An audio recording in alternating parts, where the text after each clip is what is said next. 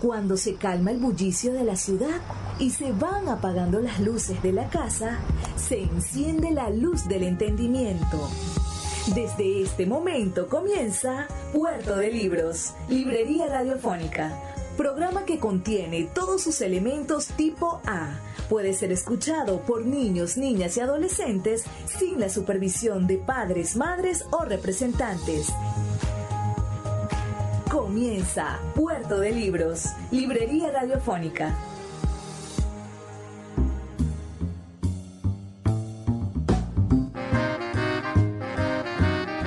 Bienvenidos a Puerto de Libros, Librería Radiofónica, este espacio que tenemos para todos ustedes de lunes a viernes, de 9 a 10 de la noche, por la señal de la 88.1 Radio Fe y Alegría de Maracaibo.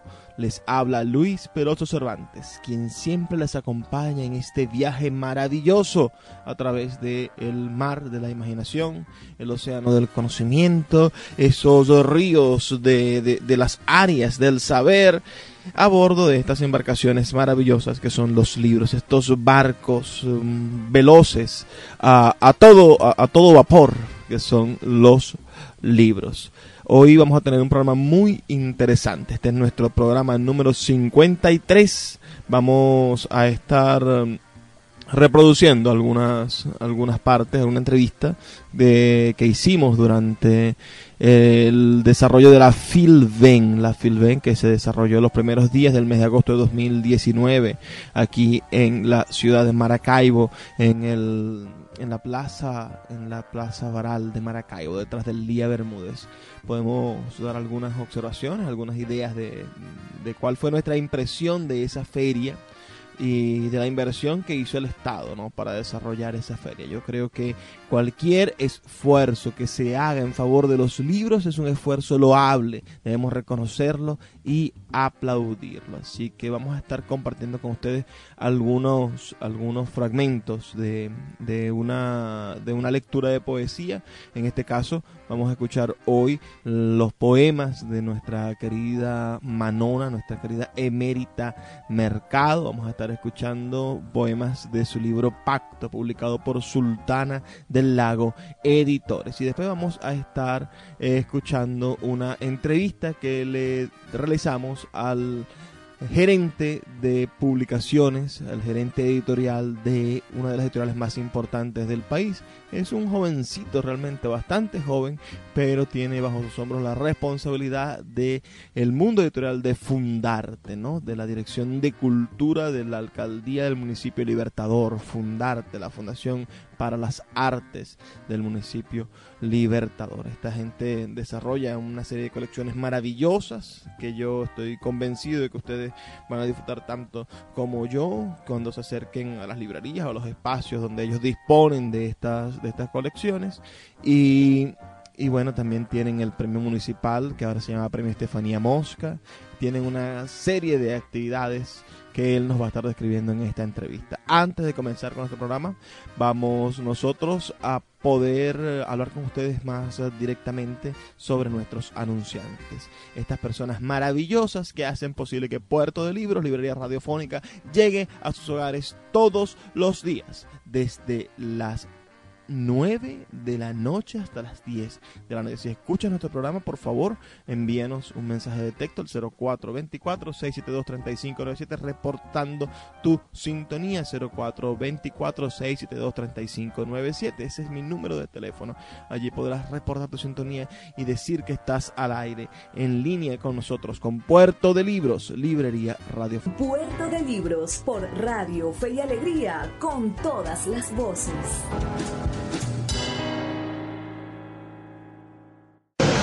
Pacto.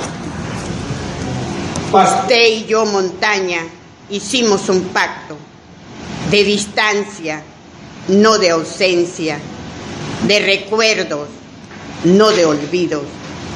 Cuando regrese a mis raíces, usted me abraza con su enigma, me humedece con su llanto, me arropa con su gris, colorea mis mejillas con su cierzo, me eleva hasta la cima y me deja tocar el cielo.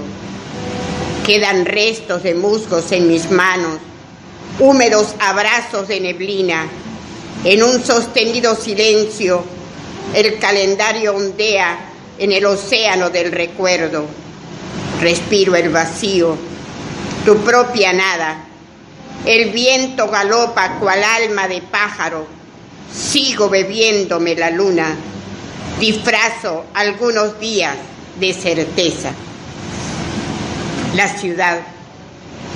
Cada ciudad puede ser otra, apresada en las manos, tatuada de pisadas, pintada en las pupilas, aurora, mediodía, ocaso, con sus calles vacías o un río de gente, con su fiesta de pájaros o fiesta de cornetas, con huellas de aguacero pintando el horizonte de crepúsculos, de amaneceres, testigos de recuerdo, de abrazos, de bonanzas, que desaparecen y resucitan cada día cuando las soñamos. Guarda el alma de cada hombre o mujer que la contiene.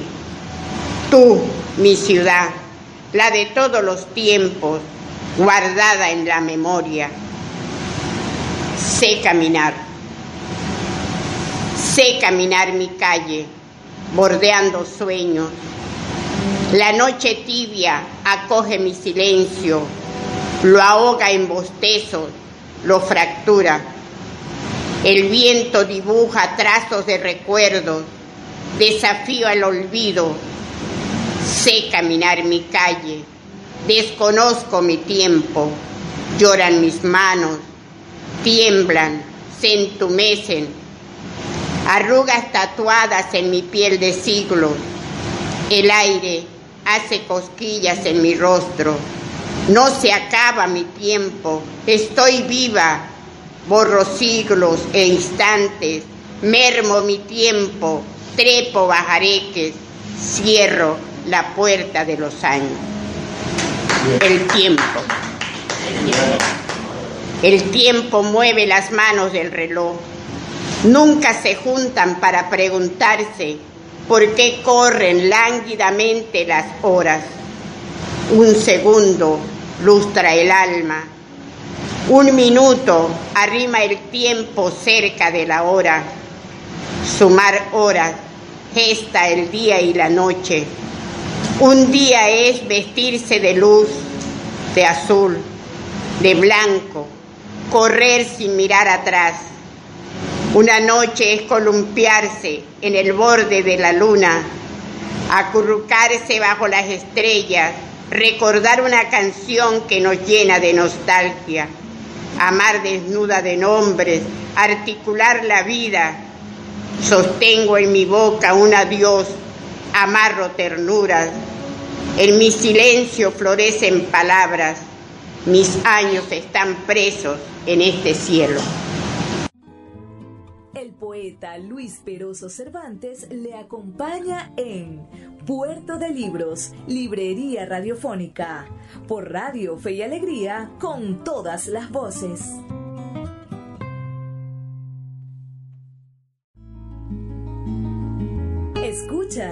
Puerto de Libros, Librería Radiofónica, por Radio Fe y Alegría, con todas las voces.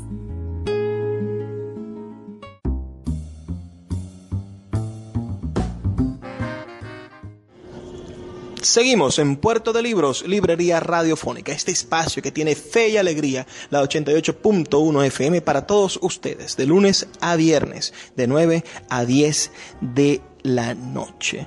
Eh, estamos, eh, como ya lo sabrán, aquí en la Filven. Esto se ha desarrollado durante la semana del 6 al 10 de agosto, que hemos estado durante toda la semana. Ustedes podrán a ver el, recorrido de nuestro programa podrán ver que hemos estado grabando y entrevistando a diferentes escritores y autores de nuestra, de nuestra ciudad y escritores invitados. En esta oportunidad tengo al frente a José Leonardo Riera Bravo, que es un joven autor de nuestra literatura, un contemporáneo, un escritor nacido en los años 90, esos turbulentos, terribles, esos difíciles años 90 para nuestro país, tanto política como ideológicamente, pero que al final fueron la cuna de, esta, de este nuevo siglo, de este siglo en el cual nosotros seguimos luchando, resistiendo e insistiendo por un país mejor, un país lector, un país que haga posible la realización literaria del futuro. José Leonardo Riera nació en Caracas en el año 1992. Es parte de ese experimento delicioso que hizo el poeta Luis Alberto Crespo cuando dirigió la Casa Nacional de las Letras, el Sistema Nacional de Talleres Literarios, específicamente el programa del Circuito Liceísta de las Letras. Fueron a su liceo, fueron a su liceo, llevaron un taller de poesía y a través de esos manuales, de esos módulos que escribió a Calzadilla Arreaza, el hijo del poeta Juan Calzadilla, bueno, se, se, inició una generación de escritores, tuvieron la oportunidad de viajar por el país, de conocer a grandes escritores, de, de tutearse sin saberlo con la mejor literatura del país. Bueno, también participó desde niño en, en, un programa que busca de cierta manera lo mismo que nosotros. La amiga María Alcira Matute en la librería mediática que sigue transmitiéndose gracias al trabajo y al tesón de esta mujer por mm, el canal del Estado, por Venezolana de Televisión. Nosotros, a pesar de todas las diferencias, bueno, inventamos a seguir escuchando ese programa porque siempre se convierte en un acervo de la literatura nacional. Tiene un registro que ojalá pudiera ser documentado y difundido de casi todas las buenas voces de nuestra literatura. Uh, José Leonardo Riera Bravo, por favor, dale un saludo a nuestra audiencia aquí a Maracaibo. No sé si es la primera vez que vienes a Maracaibo. Cuéntame cuántas veces has estado en Maracaibo, porque sé que tus responsabilidades te han hecho viajar por todo el país. Y bueno, dale un saludo a la audiencia de Maracaibo. Bueno, un saludo a toda la audiencia, no solamente de Maracaibo, sino de este puerto maravilloso que es Puerto de Libros, a donde nosotros hemos atracado con todo el calor humano que los caracteriza, que creo que debe ser algo, un elemento que esté por encima de la temperatura que caracteriza también a este estado Zulia. Pero bueno, estamos acá en el marco de la eh, decimocuarta Feria Internacional del Libro de Venezuela, Filben, capítulo Zulia, afortunadamente trayendo algunas novedades y algunas, digamos, propuestas muy interesantes desde el Fondo Editorial Fundarte, de la Alcaldía del Municipio Bolivariano Libertador en Caracas. Y bueno, acá estamos en nombre de la alcaldesa Erika Farías, de la presidenta de Fundarte Marisabela Godoy y fundamentalmente en nombre de los escritores y escritoras, no solamente de Caracas, sino de toda Venezuela, que hemos publicado en el Fondo Editorial Fundarte porque se me había olvidado comentarles a todos ustedes que nuestro amigo José Leonardo Riera es el coordinador editorial de Fundarte. Ustedes han visto, si son lectores o si tienen esa, ese cementerio de árboles en su casa que llaman biblioteca, ustedes habrán visto esos cuadernillos, eh, grapaditos, pero con buen papel, un papel grueso, con esa opalina de color naranja, de colores azules, de diferentes dimensiones, pero gruesa y resistente, que fueron los cuadernillos de Fundarte una disciplina del arte editorial que salvó a los años 90 de la crisis. La crisis generada por, por las medidas económicas de Carlos Andrés Pérez, algunos me dirán que no, y, y después por, por, el desastre político de nuestro expresidente difunto Rafael Caldera. Esa, esa manera en la cual se estructuraron los años 90 que nosotros vivimos desde la infancia uh, y que tanto y que tanto le han hecho ¿no? a, este, a este mundo del siglo XXI. Fuimos fue el resorte, el resorte de los cambios, el resorte de los desastres, el desastre de todo lo que está pasando, se, se fraguó allí, ese fue el, caldo de cultivo. Pero a pesar de ese caldo de cultivo, Fundarte, que es una institución longeva, uh, durante los años 90 sacó la cara publicó uh, ediciones interesantísimas, publicó las nuevas voces de la literatura caraqueña en libros, eh, mantuvo el premio municipal de literatura, hizo un montón de cosas y hoy nuestro José Leonardo Riera es el representante de esa cara importante de la inmortalidad de Fundarte. Y solamente nosotros podemos eh, encontrarnos con, con, la maravilla de encontrar a un joven, de, conseguir a un muchacho de 27 años en presencia y en, y en la realización del sueño de dirigir, bueno, la editorial más importante de la capital del país. Uh, José Leonardo es licenciado en teatro de la Universidad Experimental de las Artes en la mención gerencia y producción. Ha sido coordinador de cultura del Parque Francisco de Miranda desde muy niño, a los 19 años, 18 años ya estaba coordinando la cultura del parque más bello de Caracas, uno de los parques más bellos de Caracas, el zoológico es otro parque hermoso, ¿no? Ah, y finalmente su, su tesón, sus ganas de hacer las cosas, lo llevaron a la Coordinación Nacional de Cultura, que desconocíamos ciertamente que Imparques, una institución también longevísima de casi más de 100 años, ah, tenía una coordinación de cultura y lo dirigió este, este joven este joven talento de la literatura nacional. Ahora podemos decir que desde el año 2000, desde el año desde abril de este año está dirigiendo los destinos de la editorial de, de, Fundarte. Cuéntanos un poco, por favor, José, sobre el, la misión, tu misión al frente de la editorial de Fundarte, qué has logrado, qué has hecho y con qué dificultades, con qué problemas te has conseguido. Porque bueno, vivimos en un mundo de problemas y los gerentes modernos, más que, más que llevar propuestas, a veces consiguen soluciones.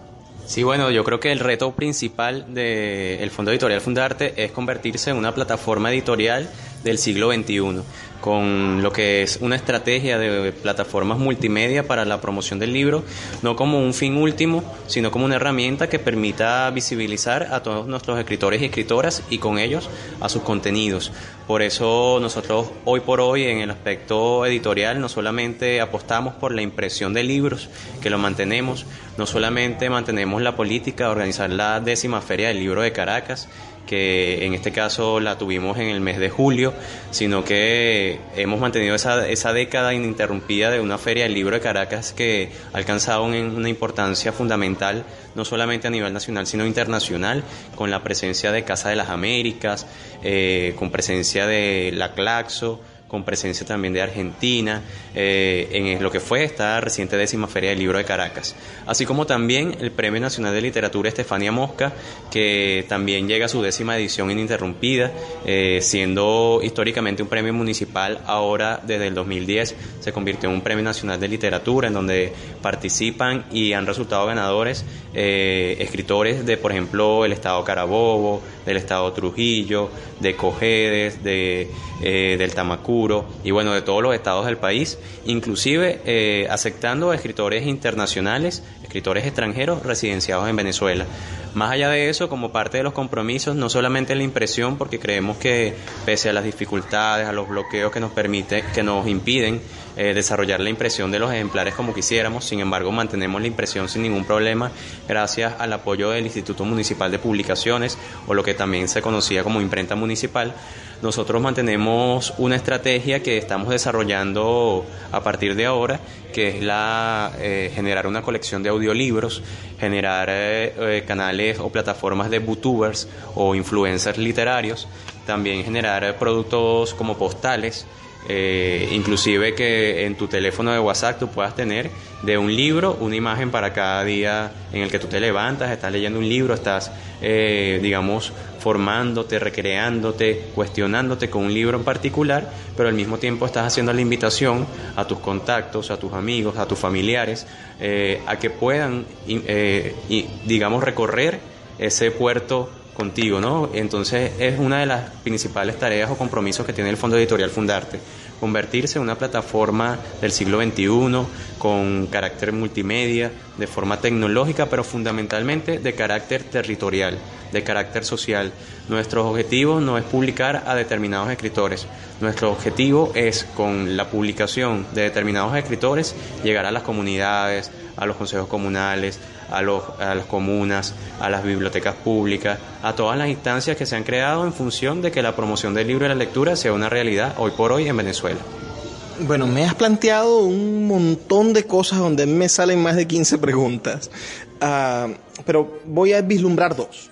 fundamentalmente veo que te ha tocado ser un gestor de crisis, es decir, la crisis del papel. Venezuela, eh, en la actualidad, bueno, aquí en Maracaibo, lo sabrás, ah, todos los periódicos han sido silenciados, es decir, no tenemos papel.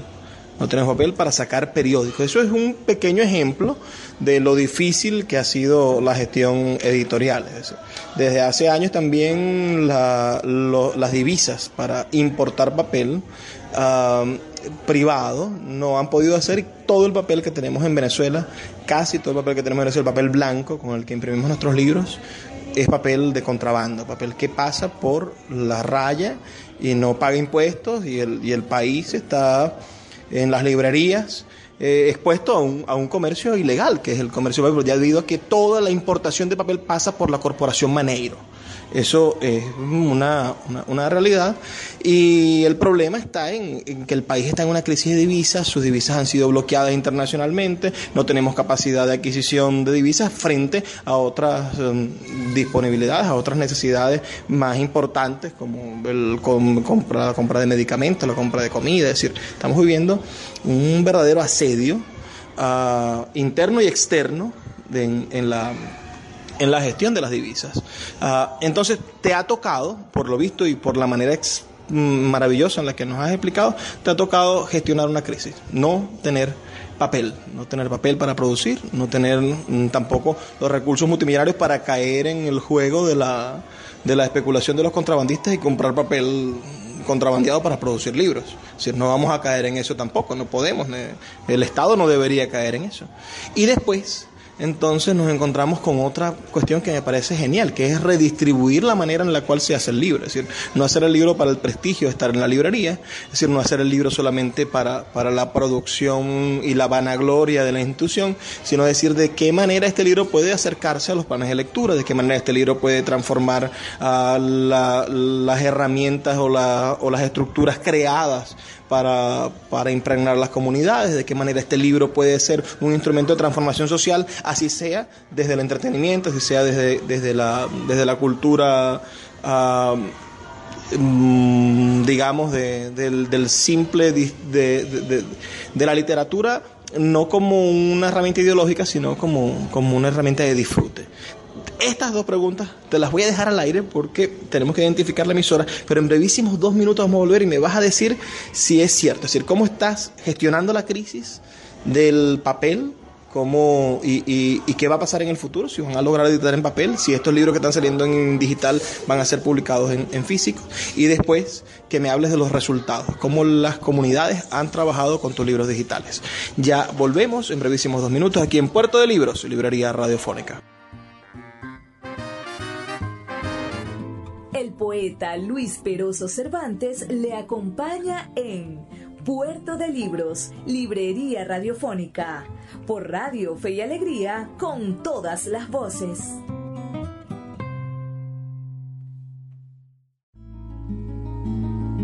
Escuchas Puerto de Libros, Librería Radiofónica, por Radio Fe y Alegría, con todas las voces. Seguimos en Puerto de Libros, Librería Radiofónica. Este espacio donde usted se monta en estas embarcaciones mágicas, los libros, y navegamos por el océano de la imaginación, por el mar del conocimiento, y allí nos encontramos con los piratas, nos encontramos con los corsarios, nos encontramos con islas donde usted logra descansar o donde se monta una civilización, una civilización del conocimiento. Y estoy con, con un joven escritor de Venezuela, José Leonardo Riera Bravo, nacido en el año 1992 en la ciudad de Caracas, licenciado en teatro de la UNEARTE, fue coordinador de cultura de Imparques, es el coordinador, el jefe de la rama editorial de, una de las editoriales más importantes de este país, que es Fundarte. Y también es autor, es autor de tres libros, de Mi amigo Miranda en el año 2012, de... ¿Cómo es? De Tim Marín, el conuco cultural de Ali, rescata los valores de Ali Primera. Yo en estos días conversaba con, con, mi amigo Rogelio, Rogelio Suárez de aquí de, de Fe y Alegría, y él hablábamos de Ali Primera, él me decía, él me decía una cosa importantísima. Decía, yo cuando tenía tu edad, a los 30 años, yo era sandinista.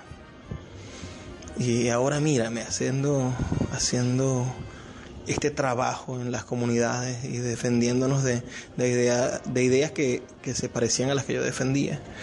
Y, y, él planteaba unas cosas maravillosas, pero entre, entre las cosas que me decía, me decía que la música de Dalí I era una música que hablaba de una ética que se aplicaba a todos los gobiernos. Es decir, a todo el que fuera mal gobierno le caen las canciones de Ali. Entonces es de temblar la ética de Ali I. Me gustaría leer ese Tim Marín, el conuco de Ali, porque yo me crié, mi padre era ingeniero agrónomo, me crié con Ali Primera en la casa todas las mañanas y con las ganas de cambiar al país a partir de eso. Y también es autor de su más reciente libro en el 2018, Si me riera bravo, que tiene que ver con, con, su, con su apellido también. Me imagino que ahí hay una, un, pico, un, un pico de, de, esa, de ese juego con el lenguaje que que fundamenta la literatura inteligente. José Leonardo Riera, seguimos aquí en Puerto Libre. Te dejé dos preguntas. Te dije, ¿cómo, cómo hacer, fundarte con el problema del papel? ¿Cómo, cómo lo recibiste? Porque bueno, acabas de recibir esto hace unos meses. Uh, imagino que todo este discurso genial de, los medios virtuales para promover la literatura son una punta de lanza de tu propuesta como, como director. Y después te pregunté qué, vamos a hacer con, con, las comunidades, es decir, cómo te ha funcionado la idea de llevar los libros digitales a las comunidades donde a veces, por lo menos en el Zulia, 12 horas al día no hay luz. Entonces, ¿cómo, cómo, cómo funciona eso?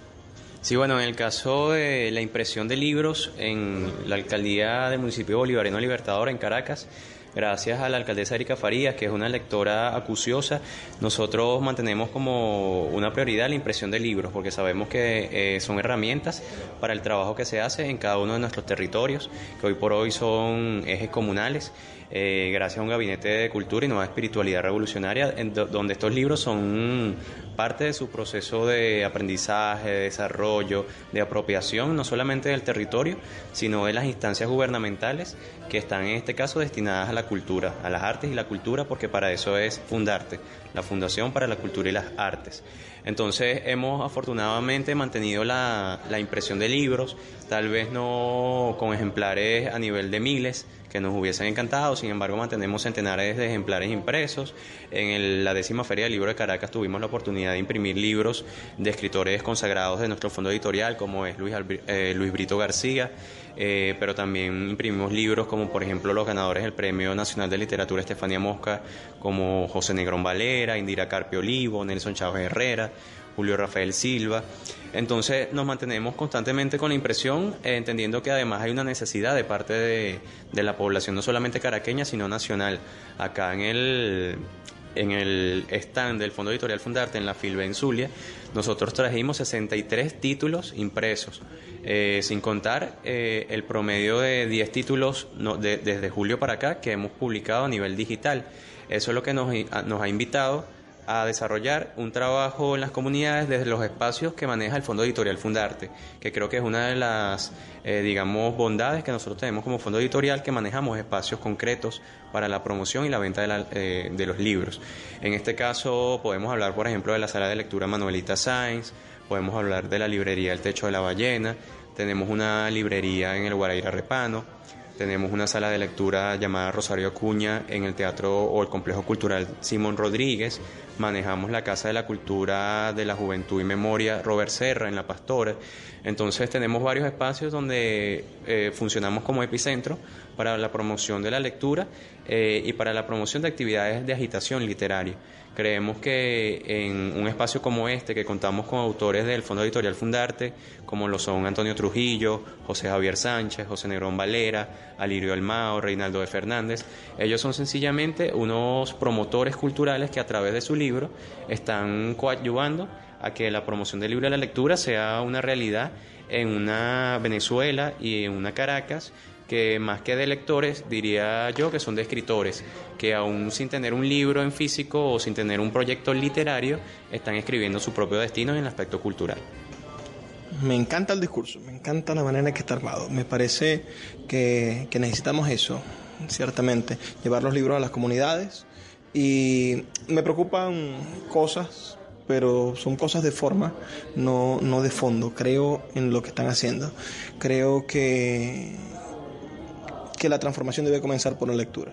De que yo todo el tiempo lo digo, ni las balas, ni el dinero van a cambiar este el país. Lo van a cambiar solamente los libros, la formación. El momento en el que nuestros hijos, nuestros hermanos, nuestros vecinos lean, en vez de, crear conflictos, vamos nosotros a poder generar conflictos más inteligentes. Vamos a poder, de esas contradicciones, pensándolo en, en plano hegeliano, ¿no? vamos a poder sacar entonces los resultados adecuados.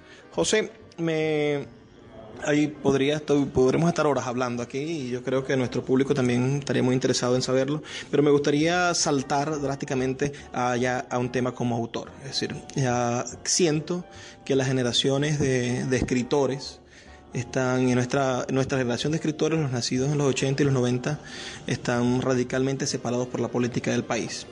Ah, desde el Estado, con la idea de la imposición de una hegemonía ideológica, ah, que es un discurso y está publicado en el, en el, en el plan de la patria, ¿no? la idea de la hegemonía, ah, y desde la conflagración del Partido Único Socialista, que muchos no estuvimos de acuerdo con la ejecución de eso, o con algún momento la creación de la Red Socialista de Escritores. En estos, en estos días tuve la oportunidad de recordarle a, a Simón Zambrano que, nosotros tuvimos una acalorada discusión en el año 2008, exactamente porque ellos llevaron como propuesta que la red de escritores de Venezuela se llamara red de escritores socialistas.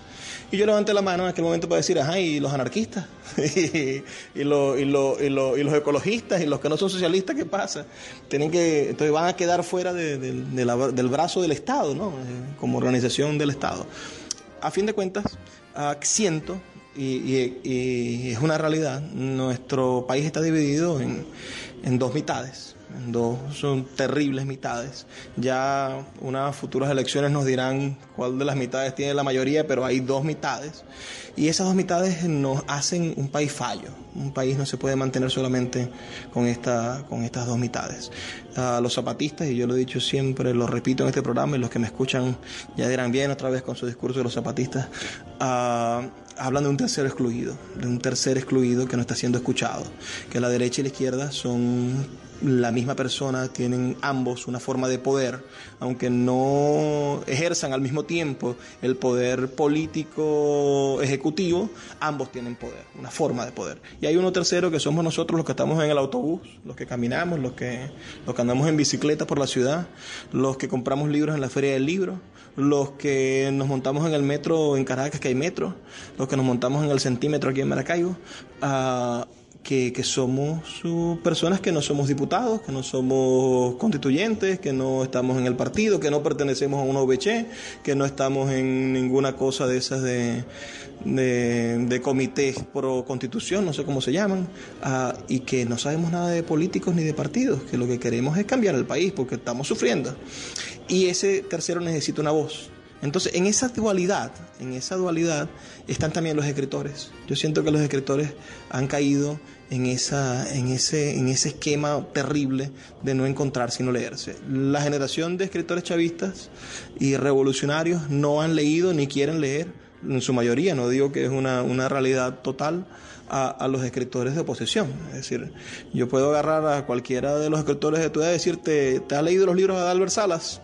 y me van a decir, no, Adalbert Salas, pues ese es un pitillanqui que está viviendo en Nueva York. O te has leído los libros de, de D'Angelo y dice, no, pero, o sea, es tal cosa. Y, y me voy al otro lado y le pregunto a, cualquiera de las nuevas generaciones, de estos que concursan en el concurso Rafael Cadena, que, que están asistiendo a las poetecas, que van a, ese tipo de actividades en el este del este, y, y, le dicen, ajá, pero leíste a, a José Manuel Pintón, de, dice, no, ese es un chamo que tiene secuestrada la Revista Nacional de Cultura, eh, leíste a a Zambrano, a Simón Zambrano, le a Enio Tucci. Me dicen, no, esos son panas, pero que están. yo no quiero leer a esa gente, porque esa gente no me representa. Entonces, ¿cómo hacemos nosotros para intentar conciliar la Venezuela literaria? Porque con Rafael Cadenas está muy claro, ese es el mejor exponente de la poesía de oposición. Y con Luis Alberto Crespo está muy claro, es el mejor referente de la poesía chavista. Pero ¿cómo hacemos nosotros para que nuestra generación se ocupe de decir, tenemos un solo país, chico, y el futuro de nuestra literatura tenemos que escribirla nosotros? Tenemos que tirar puentes. ¿Cómo hacemos eso? ¿Y cómo lo harías tú si hay una política para eso desde fundarte? Es una pregunta larguísima. Espero que me puedas dar una respuesta corta. En el caso de esta, digamos, dicotomía que se presenta a nivel de los escritores y escritoras, para el Fondo Editorial Fundarte no es una preocupación, digamos, extrema en el sentido de que no es una dicotomía o una oposición literaria pareciera que son posturas personales, pareciera que son posturas eh, que lamentablemente tengo que decirlo, eh, son características de ese oficio individual, de ese oficio solitario, de ese oficio de ermitaño que tenemos los escritores y escritoras. Eh, parece mentira, pero creo que hace mucho daño para la organización literaria del país, especialmente con la responsabilidad que tenemos hoy por hoy de dejar como que el ejemplo o ese hilito, como decía Víctor Valera Mora, donde el poeta venidero pueda ir alando, alando, alando hasta el mañana. Eh, y nosotros pareciera que no entendemos la responsabilidad que tenemos con las próximas generaciones. Por eso estamos tan inmiscuidos en nuestro pensar particular, en nuestra posición particular, en nuestros debates y batallas individuales, que olvidamos la responsabilidad que tenemos a nivel general, a nivel nacional e internacional, diría yo.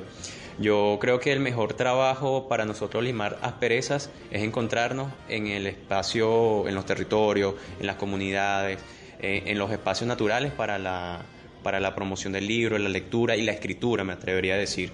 Eh, yo creo que la Filben es un espacio para eso, un espacio para el diálogo, es un espacio para encontrarnos, para debatir, eh, porque yo creo que el debate, en el caso de los escritores y escritoras, no se trata de si eres chavista o si eres de la oposición sino que se trata de cada una de las visiones, las metáforas, las imágenes, eh, cómo tú ves el cielo, cómo tú ves la tierra, cómo tú ves a los tuyos, cómo tú ves a los, a los que consideras contrarios.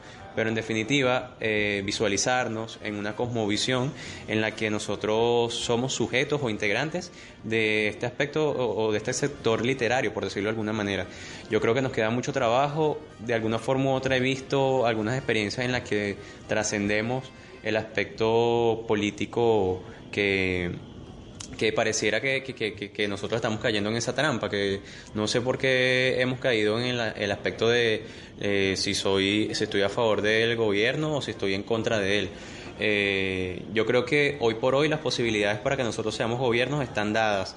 Eh, no es casualidad que en espacios como Monte Ávila Editores, en la editorial El Perro y la Rana, en espacios como el Fondo Editorial Fundarte, y así como eso muchísimos otros espacios literarios por hablar de la institucionalidad eh, hoy por hoy o la, infraestructura, por decirlo así, cultural, nosotros hayamos tenido a jóvenes que no están ligados a algún partido en específico, que no están ligados a una carrera política partidista, que sencillamente han trabajado desde la pasión, desde el esfuerzo, desde la tenacidad en el aspecto literario.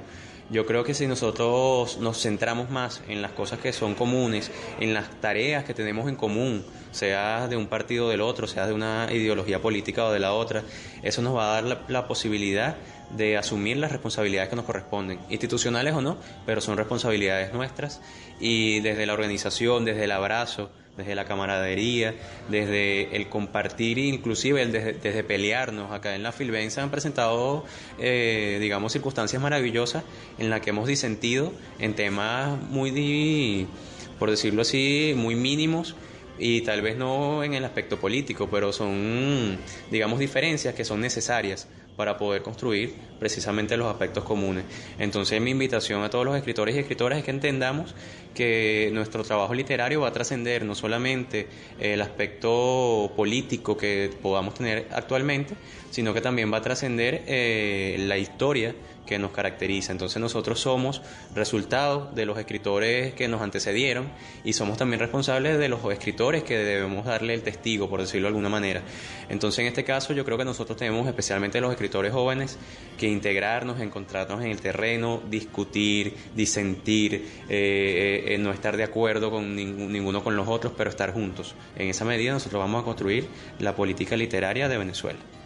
Maravillosa respuesta. Ojalá podamos difundirla, darla a conocer y que llegue muchísimo más lejos.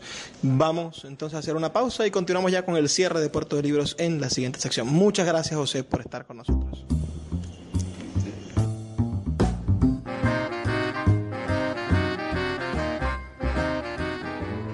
El poeta Luis Peroso Cervantes le acompaña en Puerto de Libros, Librería Radiofónica, por Radio Fe y Alegría, con todas las voces.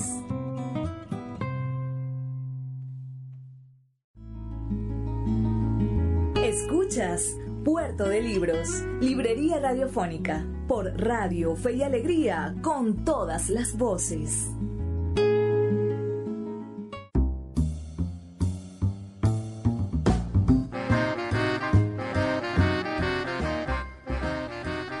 Qué bueno es leer, qué bueno es tener libros, qué bueno es estar aquí en Puerto de Libros, Librería Radiofónica. Ya estamos llegando al final de nuestro programa. Tuvimos una, una entrevista con este muchacho, con, con Leonardo José Riera.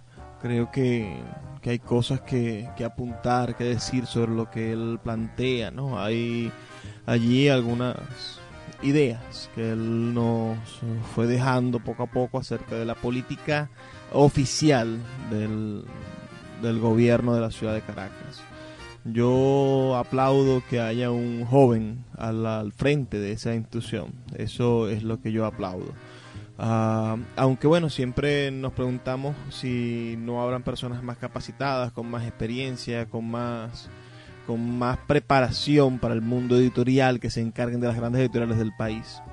Muchos de los problemas que tiene este proceso llamado revolución, ¿no? Este, este trabajo social, este, este tiempo que hemos ido viviendo a la, a la sombra de la ideología y de la hegemonía ideológica, horrible concepto, la hegemonía ideológica, nos ha permitido bueno poder encontrar en el medio de la desesperanza en el medio de, sus sufrimientos en el medio de, la improvisación en el medio de, la irresponsabilidad gubernamental en el medio de todas las debacles que tenemos también nos hemos encontrado con personas que tienen voluntad de desarrollo voluntad de construcción que aman al país y, y, que bueno van a quedar quizá allí latentes, patentes en el futuro.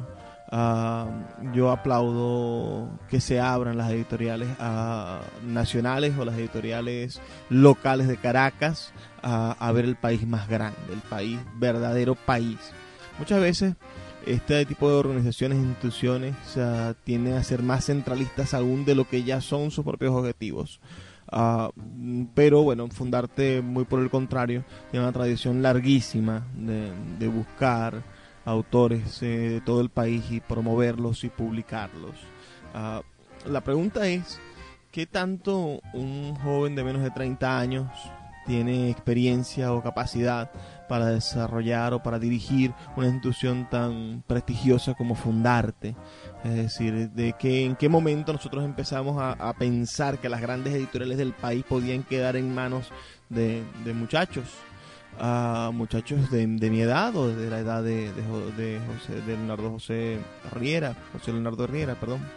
Entonces nos encontramos con con esas preguntas y la preparación para poder asumir estos retos, qué tan difícil puede ser asumir estos retos y después estaremos verdaderamente capacitados para hacerlo, porque eh, estas instituciones son, son antiguas, tienen 20, 30, 40, hasta 50 años, como Montebla Editores que cumple 60 años, editando libros y representando al país y en qué momento nosotros nos encontramos con con, con, la verdad de lo que son estos, ¿no? Ahí estuvo hasta hace un poco tiempo en Montel Editores un muchacho contemporáneo conmigo, a Miguel Antonio Guevara, y, y él, bueno, uh, venía desarrollando una actividad interesantísima en Barinas con el caracol de espuma y algunas cosas, pero la política, es decir, el, fanatismo, el ser un buen cuadro, el estar allí constantemente, el no, el no criticar, el no ser uh, disidente, el no tener ideas diferentes, el sumarse a la a lo que diga el partido y después toda esta recantaleta de el líder máximo, supremo, etcétera, todas estas lloraderas, ah, lo hicieron llegar al, cargo más alto, a ser gerente de Monte Ávila Editores, la editorial más importante del país, dirigida antes que él por, por personas importantísimas, por los escritores más importantes del país y por los mejores editores del país. Y estuvo en manos de un muchacho de 27 años que en la televisión repetía como un loro las mismas consignas que repetía el ministro de Cultura.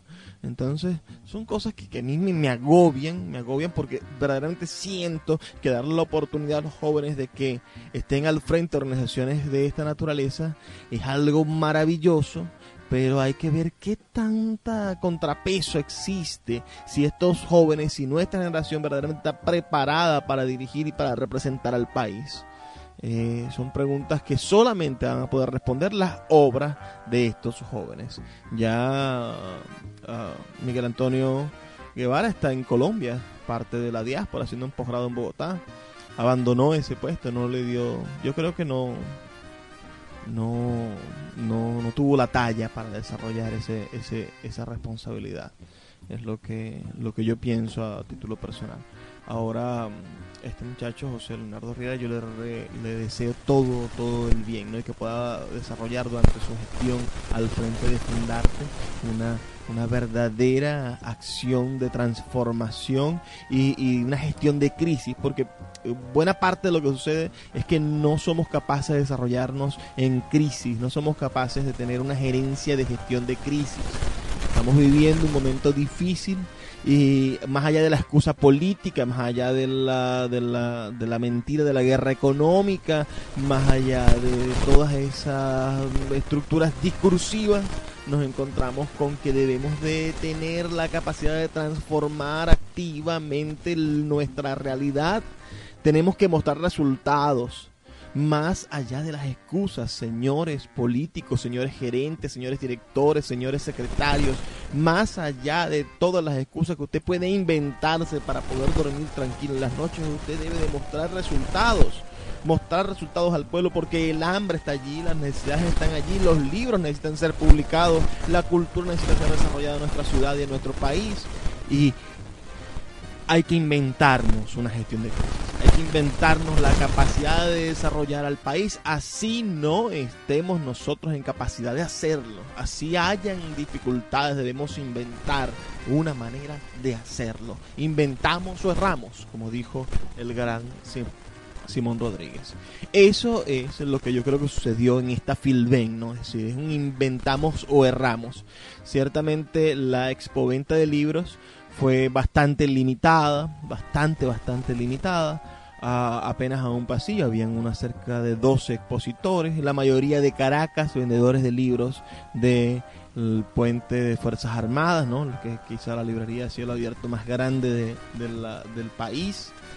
Y, y bueno, muy pocos expositores locales, con muy poca mercancía de libros. Eso verdaderamente deja mucho que desear. Después, la, programación altamente politizada, lamentándolo mucho, estas ferias terminan siendo más eh, especies de, de, encuentros políticos, de encuentros ideológicos, el libro como un instrumento ideológico, más que como el libro como una herramienta de disfrute o de reflexión, uh, de, de, de, reflexión humanística pero más allá de esas experiencias, el hecho de hacerlo, el trabajo de la decoración, el trabajo de la instalación, el, retomar las calles para los libros, es una proeza, una proeza que debe de ser reconocida. Y, y que para bien o para mal ya la libertad de expresión y nuestro propio constructo de criterio nos dará la posibilidad de darnos cuenta si estamos de acuerdo o no con lo que dicen los políticos, con lo que dicen las, los slogans, con lo que habla la propaganda, pero tenemos nosotros un espacio en el cual sumarnos, en el cual entrar en contacto con, esa, con, esas contradicciones y después sacar nuestras conclusiones. Si esos espacios no existen, estamos peor. Si esos espacios, si Filben no existiera, existiera, a pesar de ser política, a pesar de, de tener una poca variedad de libros, bueno, eh, sería peor aún. Es decir, hay que reconocer el esfuerzo que desarrolló la alcaldía de Maracaibo, quien puso buena parte de los recursos para desarrollar esta feria, la gobernación del estado Zulia, el, la plataforma del libro dirigida por César Bracamonte, el gabinete de cultura del Ministerio de la Cultura del Estado Zulia, toda esta gente que se esforzó en desarrollar ese evento. Lamentablemente la convocatoria fue mínima para la inversión multimillonaria que seguro hubo, pero lo importante fue que se hizo y que se siguen desarrollando y que no renuncien a hacerlo. Yo aplaudo el hecho de que la Filben se siga desarrollando.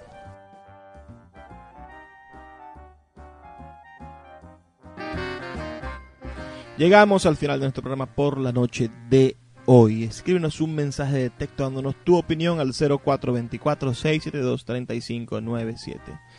Y nos escuchamos el día de mañana. Recuerda que salimos de lunes a viernes de 9 a 10 de la noche por la señal del 88.1 Radio Fe y Alegría de Maracaibo. Gracias por escucharnos realmente. Y bueno, como siempre les digo al finalizar, por favor, sean felices, lean poesía.